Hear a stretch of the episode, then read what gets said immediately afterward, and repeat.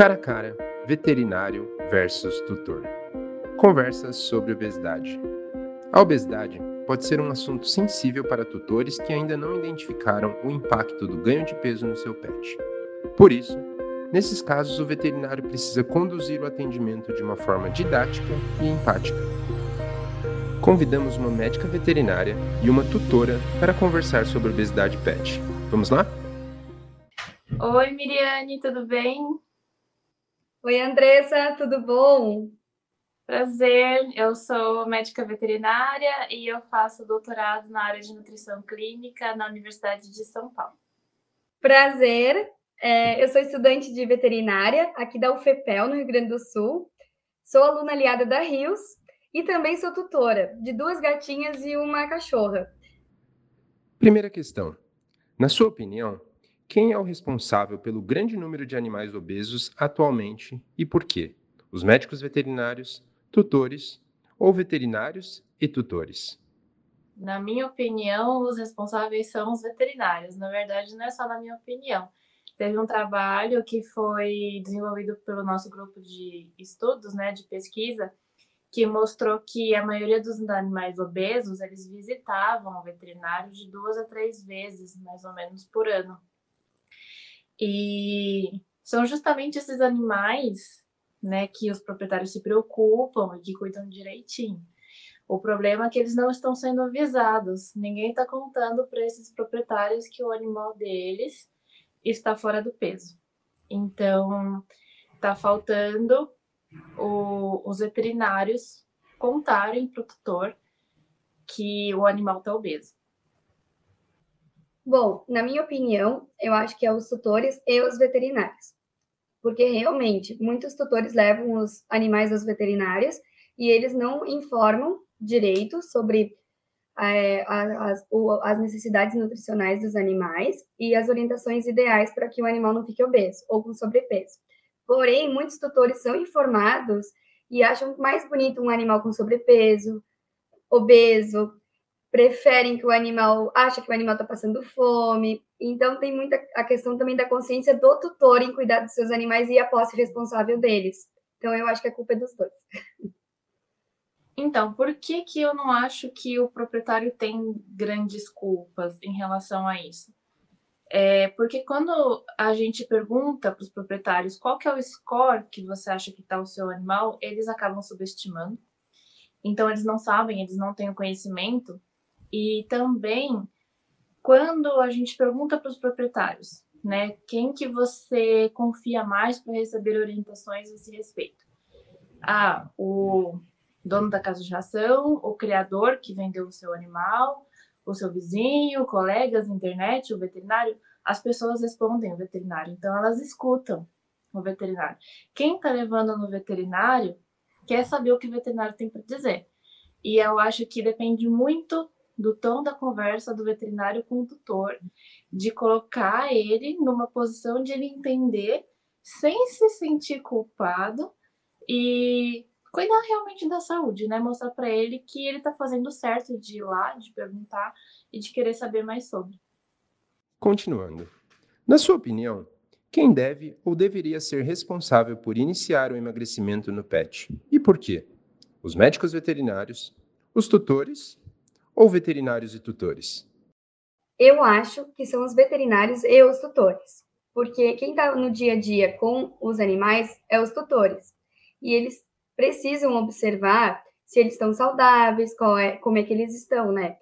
E, além disso, com as é, idas aos veterinários, os, os, veterinários têm que falar sobre é, orientações sobre o estado nutricional do animal, até para indicação de qual alimento é o melhor para ele e muitas vezes o animal já está é, com características de sobrepeso, e se o tutor não consegue avaliar durante o dia a dia, na rotina diária dele, que às vezes é muita correria, o veterinário é, é responsável por isso, até para prevenir uma futura obesidade e algumas comorbidades causadas por ela.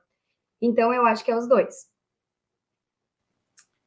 É, quem, eu acho que quem deveria ser o responsável por iniciar o emagrecimento, de novo, eu acredito que teria que ser o veterinário. É, alguns proprietários, eles até percebem que o animal deveria emagrecer, e aí o que, que eles fazem? Eles vão lá no pet shop, compram uma ração de obesidade e fornecem às vezes o que está no rótulo e o que ou o que eles acham que eles deveriam fornecer. Só que aí eles acabam desistindo no meio do caminho, porque o programa de emagrecimento é um processo bem dinâmico. Então, se você continuar com aquela quantidade de comida durante seis meses, o animal não vai perder peso. Então, vai ser uma tentativa de emagrecimento que vai ter sido frustrada. Ele vai achar em algum momento que não adianta nada, ou às vezes ele vai procurar uma ração light, que não é ração de emagrecimento. É, então, precisa do pontapé inicial do veterinário para falar para ele quanto que ele tem que dar, de quanto em quanto tempo que ele tem que fazer é, a reavaliação, porque emagrecimento, como eu falei, é um processo dinâmico.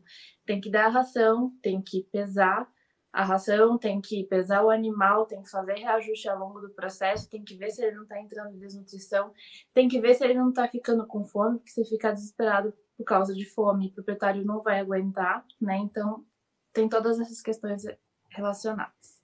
Uhum. É, o certo é os tutores procurarem os veterinários se ocorrer alguma alteração, né? Não uma casa de ração. Concordo, exatamente. Então, eu acho que uma coisa é o proprietário da ração de obesidade, outra coisa é o veterinário fazer emagrecimento, programa de emagrecimento. Não, com certeza. Muitos tutores procuram as casas de rações, inclusive eu trabalho numa, e eles procuram para fazer um, um, programa de emagrecimento sem a orientação veterinária.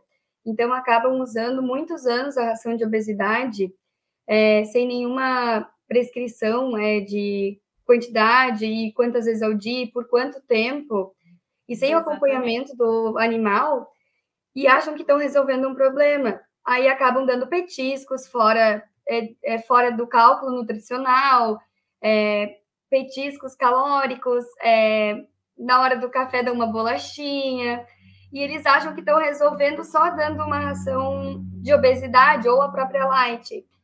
E como as rações têm o cálculo mais ou menos da quantidade que se dá pelo peso do animal, eles acham que aquilo ali já é o suficiente para um programa de emagrecimento. E muitas vezes a gente orienta, vai no veterinário, vê direitinho. Não, não precisa, aqui já tem tudo que eu preciso, eu estou fazendo certo, estou procurando é, para emagrecer o meu animal e tudo mais. Então é bem complicado, porque falta a noção do quanto é importante um acompanhamento nutricional, porque às vezes fica muito tempo com a ração, como tu comentou anteriormente, porém ela não vai resolver o problema e eles vão acabar desistindo pelo custo, pela fome, é, às vezes as, as de obesidade não são tão atrativas para o animal. Então, realmente, eu acho que eles acabam desistindo e acham que as obesidades, as lights, não funcionam do jeito que tem que funcionar. Mas, na verdade, é porque estão conduzindo errado esse programa de emagrecimento. Aí depois eu... a culpa ainda fica na ração, né? é, é, é verdade. Quando não inventam de fazer uma, uma alimentação natural de acordo com o que eles acharam é. no Google. é, aí Ladeira abaixo. É. Terceira questão. Na sua opinião, quem é responsável pelo sucesso nos programas de perda de peso e por quê? Os médicos veterinários, os tutores ou veterinários e tutores?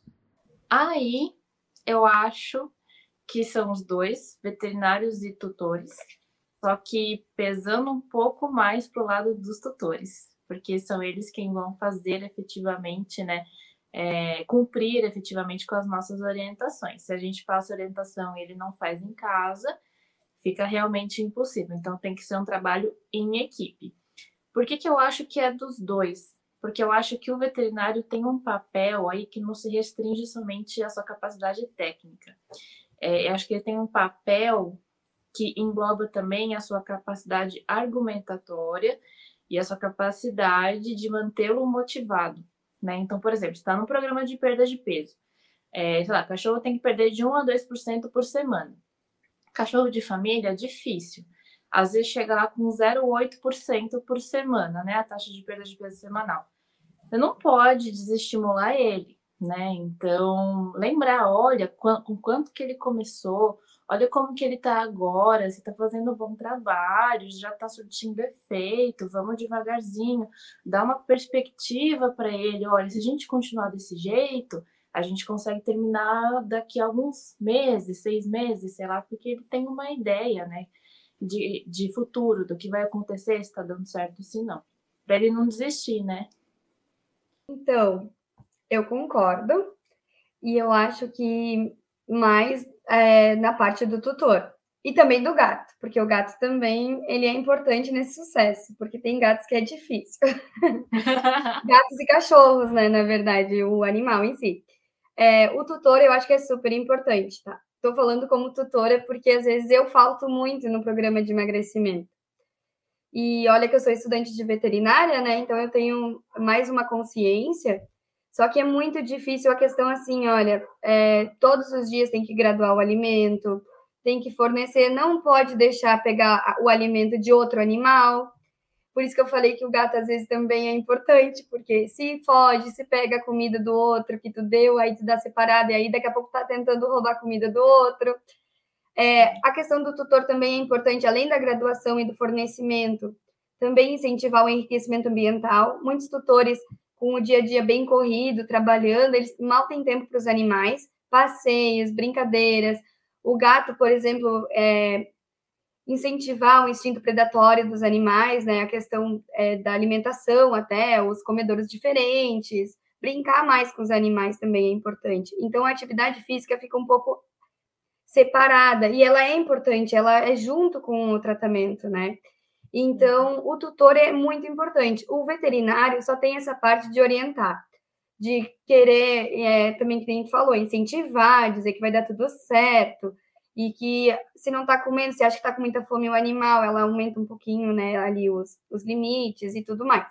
Mas eu acho que é uma, mais que, uma questão mais do tutor, até porque os, a, tem que acostumar os animais com o novo alimento, com o nova, a nova graduação, os novos períodos de fornecimento e o enriquecimento ambiental e atividade física.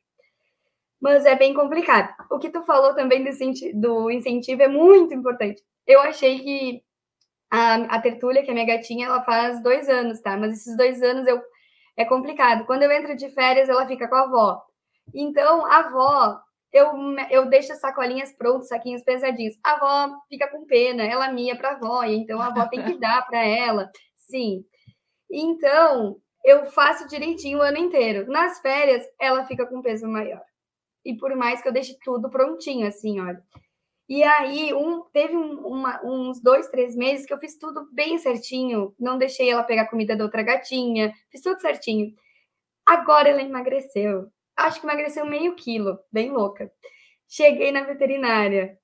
Ela engordou 100 gramas. Eu fiquei com tanta vergonha, tanta vergonha. E, na verdade, é a questão assim, olha, é, também depende do animal, né? Da questão fisiológica e tudo, da atividade física e tudo mais. Mas, às vezes, a gente se desestimula bastante durante o tratamento. E aí o veterinário, uhum. não, mas tá tudo certo, tu fez, é tudo certo contigo, tá? Não foi isso. Aí, ah, daqui a pouco é massa, é massa magra que ganhou, então ela me incentivou bastante para não desistir. Por isso que eu acho que é importante também o papel do veterinário, mas com certeza o sucesso depende do tutor. Porque o tutor tem que ter muito, assim, de, é determinação, sabe? E não desistir, porque é bem importante mesmo. É, você falou essa questão aí de, ah, fiquei morrendo de vergonha, né? Acontece bastante, às vezes, se a gente deixa a pessoa na defensiva, ela nem te conta o que ela fez de errado. E você não consegue Sim. nem ajudar, né? Então você tem que. Sim, acaba não contando porque tem medo de ser julgado, né? É isso que tu uhum. falou da questão do tom que o veterinário lida com as situações. Porque se o tutor uhum. é, vê que o veterinário é mais assim é, descontraído e consegue te passar na questão da amizade, fica tudo bem. Uhum. Daqui a pouco tu acha que o veterinário tá meio que te julgando pelo que tu fez, é. aí o tutor não se abre totalmente, com certeza. Sim. Estamos chegando ao fim e lá vai a penúltima pergunta. Quem é responsável pela manutenção do peso ideal após o emagrecimento e por quê? Os médicos veterinários, os tutores ou veterinários e tutores? Bom, eu acho que é os, principalmente os veterinários. Por quê? porque após o programa de perda de emagrecimento, chega ao sucesso, aonde foi que era o ponto almejado pelos dois, tutores e veterinários. Porém, o veterinário tem que conscientizar e estimular o tutor a continuar com esse programa de manutenção. Por quê? Falando da, da melhora da parte locomo, de locomoção desse animal, que o animal está mais saudável, que vai evitar diversas comorbidades, como é, é, lipidose hepática, é, neoplasias, é, problemas locomotores, principalmente, entre outras diversas comorbidades que a obesidade traz, diabetes mellitus, é, várias coisinhas assim que são bem importantes para o veterinário falar para o tutor, até para alertar e salientar a importância que é continuar com esse peso e falar o quanto eles progrediram e quanto foi difícil. Eu acredito, na minha opinião, que, que aí é uma das partes mais difíceis que tem de continuar. Porque a, fica muito mais complicado. Porque o que acontece? Tu, o tutor acha que é só esse período de perda de peso. Depois que perdeu o peso, legal, vou continuar a vida assim, ó. Não, é uma coisa que é um, é um compromisso para a vida inteira. Você não pode deixar esse animal ficar com um peso maior. E então o veterinário, nesse caso, tem que incentivar, conscientizar, olha, assim ele não ele vai, vai ter uma sobrevida melhor, uma longevidade melhor, não vai ter é, algumas doenças relacionadas à obesidade. Vamos continuar assim, tu está sendo ótimo, é melhor para ele.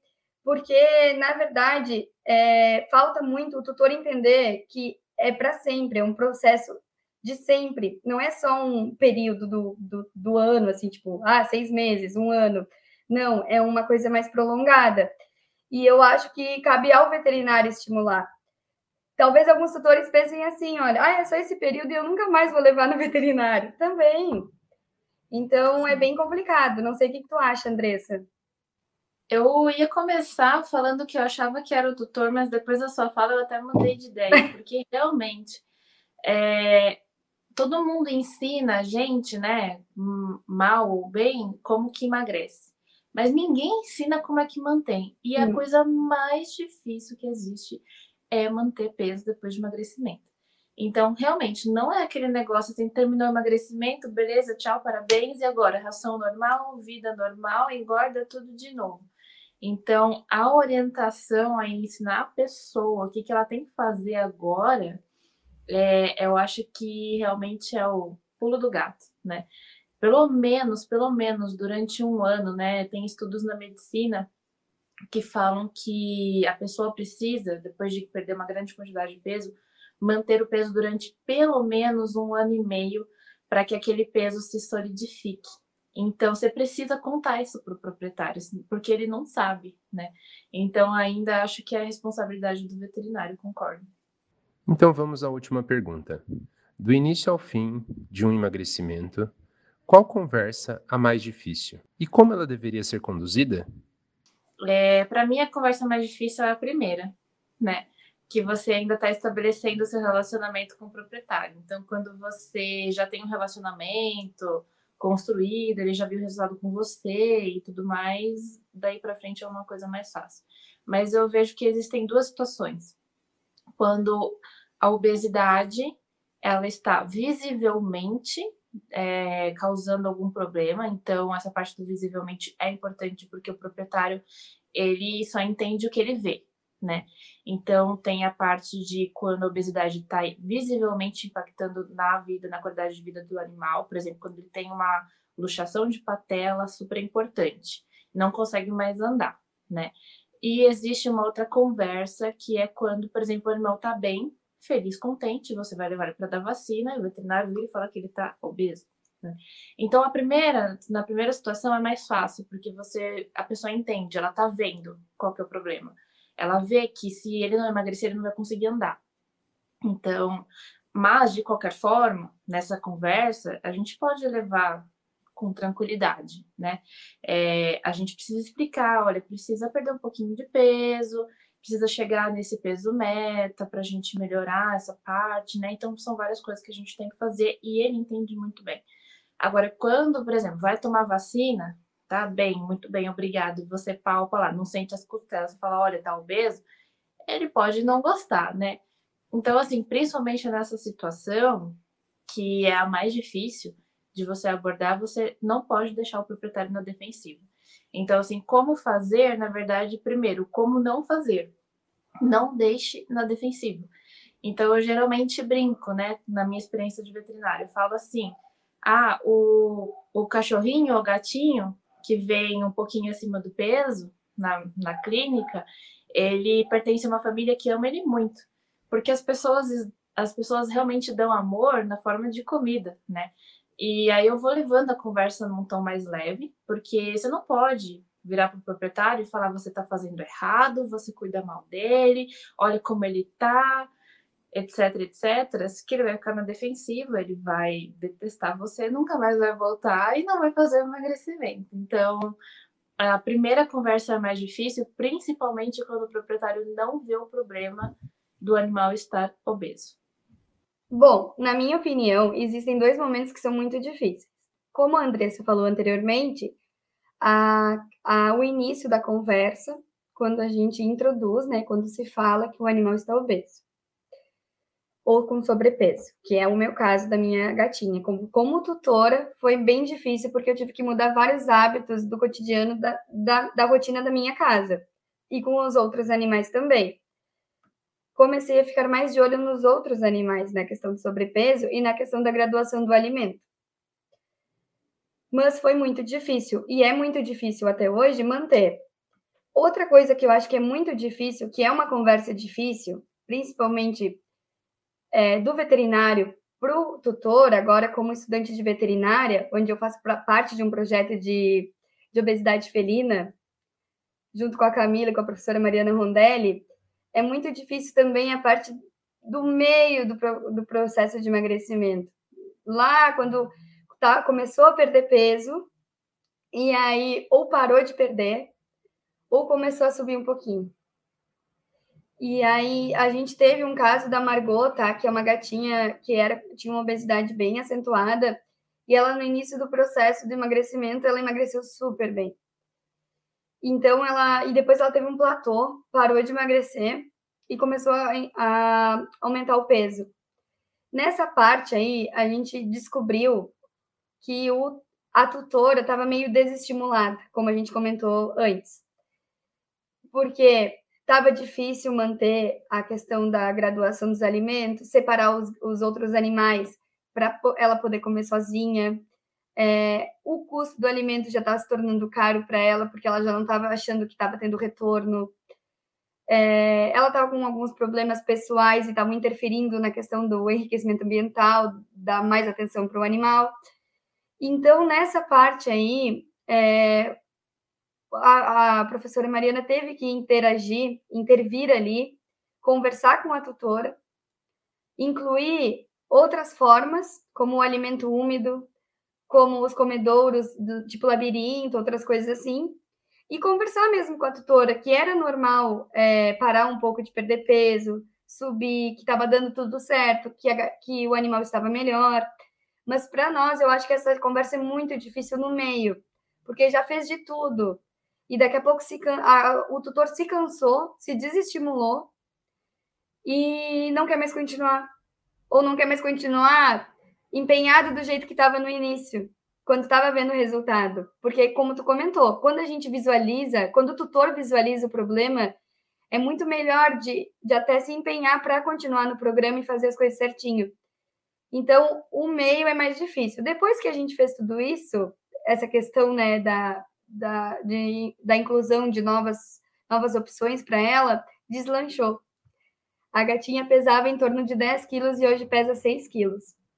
Oh, e ela continua indo no programa lá de endocrinologia com a professora Mariana e continua fazendo as revisões e continua com a perda de peso, tipo a manutenção que a gente fala, né, que é mais difícil. E essa parte para mim é bem difícil também, sabe, da manutenção. É, a minha gatinha perdeu muito peso no início, depois se manteve e depois começou de novo com aumentar o peso. E é muito difícil. É difícil no início, até conseguir botar no eixo toda a rotina da casa, porque muda tudo. E de, muda bastante. Aí depois, Andressa, a questão de estimular e não deixar o tutor desistir. E explicar por é que, que não pode desistir. Porque eu acho que Eu, como tutora, já pensei em desistir. E eu, e eu trabalho num projeto de obesidade e sou estudante. E eu já pensei em desistir. Pensei assim, ela não está doente, ela está bem.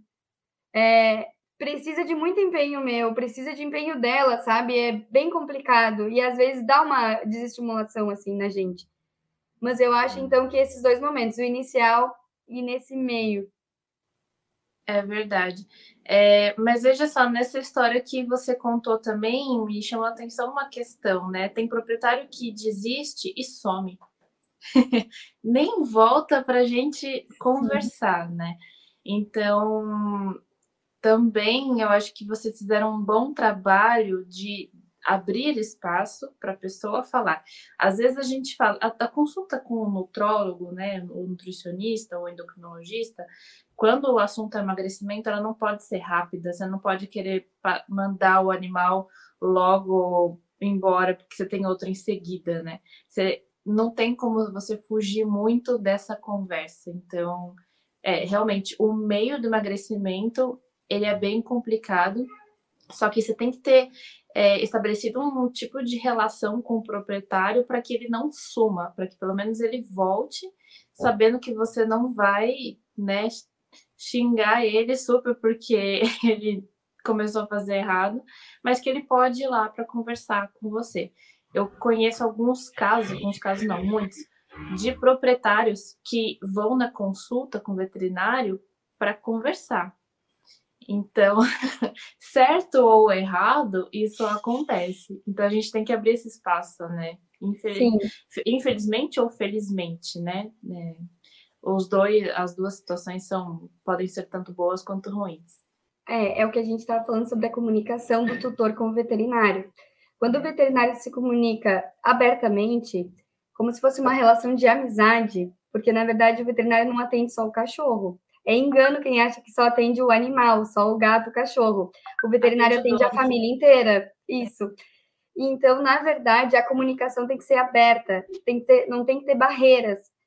Porque aí a gente, porque o animal não fala. Então a gente precisa muito do tutor para ajudar e para comentar sobre o que, que o animal faz, o que não faz, para a gente conseguir fazer o melhor tratamento.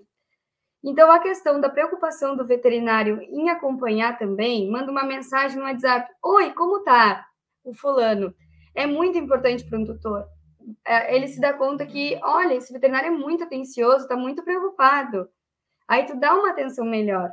Até se tu tiver algum desestímulo, como foi o caso da tutora que eu te comentei, ela ter a liberdade de mandar uma mensagem e dizer, bah, não tá bom, não tá legal. Então, a comunicação uhum. é muito importante. E é alguma coisa que às vezes não é tão relevante para alguns veterinários. Ele dá a informação dele, fez o papel dele e acabou. Mas, na verdade, é mais complexo que isso. Então, a comunicação é bem importante. Concordo. Que conversa bem boa, né, Andressa? Eu adorei. Fiquei Fiquei bem impressionada assim com as informações que tu me passou e é tão bom conversar sobre isso porque é um assunto tão importante, né? Também agradeço, além de ti, pela conversa, a Rios por ter nos proporcionado esse momento tão importante. E era isso. Eu que agradeço, Miriane, foi um prazer te conhecer. É sempre muito bom ouvir as as palavras, né, as experiências de outras pessoas, a gente muda de ideia, a gente pensa em outras coisas melhores, né? É muito boa essa troca de conhecimento. Então, muito obrigada pela participação junto comigo e agradeço também a Rios por nos proporcionar esse momento de compartilhar ideias e conhecimentos. Chegamos ao fim com muita informação. Muito obrigado por você ouvir esse podcast e fica ligado nos próximos para receber mais conteúdos. Até breve.